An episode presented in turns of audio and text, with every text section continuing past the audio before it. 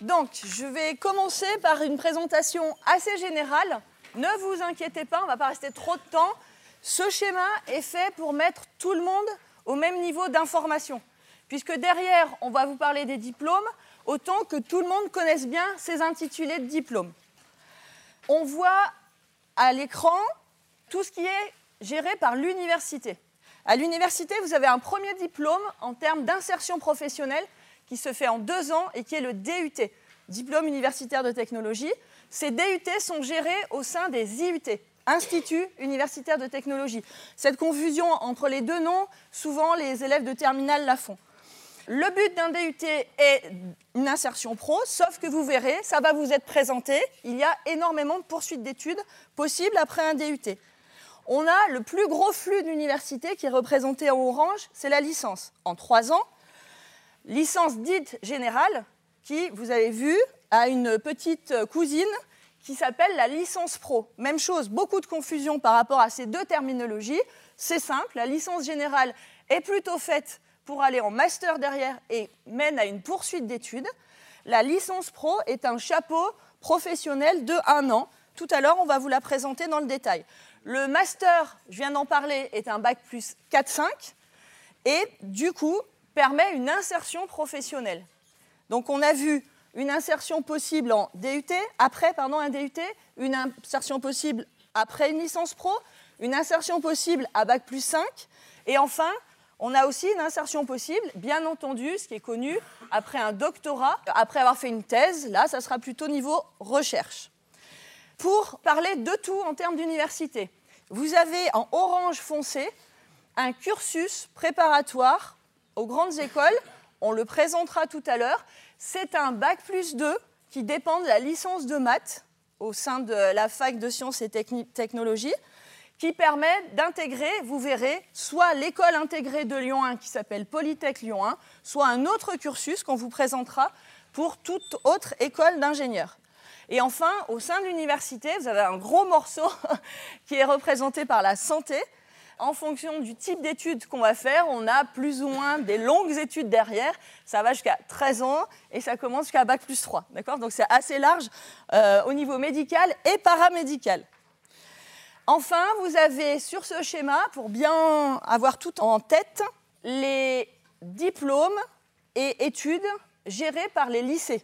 En enseignement supérieur, on a le BTS, Bac plus 2 professionnalisant, du coup, on s'est permis de remettre la licence pro, mais c'était pour éviter euh, une immense flèche sur la gauche, mais c'est la même chose, c'est les mêmes licences pro possibles derrière. Et enfin, les CPGE, qui sont souvent connus des enseignants quand même, classe prépa aux grandes écoles, qui emmènent derrière vers une poursuite d'études. Tout dépend du type de prépa que vous faites, si c'est scientifique, littéraire, etc. Donc ça, c'était rapidement tracé les différentes possibilités. Alors là, ne vous inquiétez pas, on va voir, mais assez rapidement, ce genre de statistiques. Je ne sais pas si toute la salle connaît déjà la source de ces stats. Donc ce sont des études gérées par le SAIO. Elle s'appelle ADES pour les bacs généraux et technologiques, qui permet de savoir, une fois qu'ils sont diplômés, ce qu'ils deviennent l'année d'après. Donc, le but de ces diapos est de vous montrer les gros flux ce n'est pas de rentrer dans le détail. Juste quand même montrer qu'au niveau de tout ce qui concerne les bacheliers généraux, vous voyez que la majorité des trois bacs poursuivent à l'université. Hein, parce que souvent, il y a des a priori, certains bacs mèneraient que à l'université et les autres non. Donc on s'aperçoit que si vous ajoutez les licences et les DUT, vous avez pour chacun au moins 58, 60, 66% qui continuent au sein de l'université. Vous avez une poursuite d'études qui est différente en CPGE. On voit que le bac S permet une poursuite d'études. Il y a les deux choses hein, mélangées. Il y a CPGE plus les prépas intégrés aux grandes écoles. Et vous avez des poursuites d'études en BTS qui sont faibles et je pense que euh, seront présentées les évolutions par rapport à, qui on prend en BTS. Donc ça, c'était rapidement tracé. Euh, DUT un peu plus pris, vous avez vu, par les bacs S, ES, un peu moins pris par les bacs L. Donc ensuite, vous allez avoir au niveau du bac technologique, même euh, intérêt pour vous, les grands flux. vous voyez qu'ils sont très différents les uns les autres.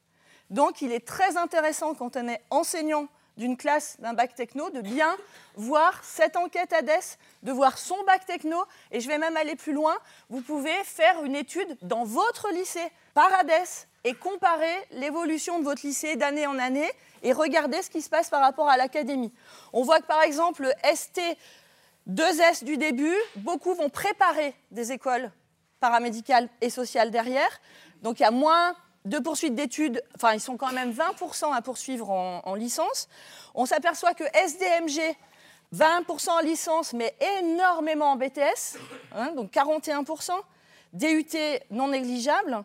On s'aperçoit que le STI 2D, même chose, un peu moins à l'université, mais par contre, beaucoup d'intégration en BTS, 38%, et beaucoup en DUT. Même chose, ça sera donné par les intervenants, les évolutions qui sont prévues.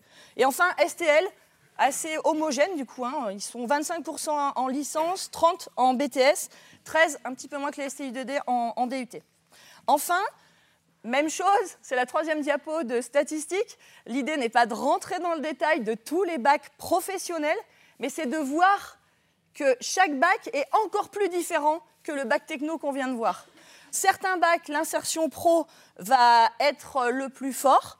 Euh, ça sera euh, transport ou alimentation. Et d'autres, au contraire, les poursuites d'études seront les, plus fortes. Commerce, vente, euh, etc. Donc même constat, quand vous êtes prof principal d'une classe de bac pro, il est absolument nécessaire de regarder ces statistiques et du coup de pouvoir travailler avec et les stats de votre établissement et les stats de l'académie.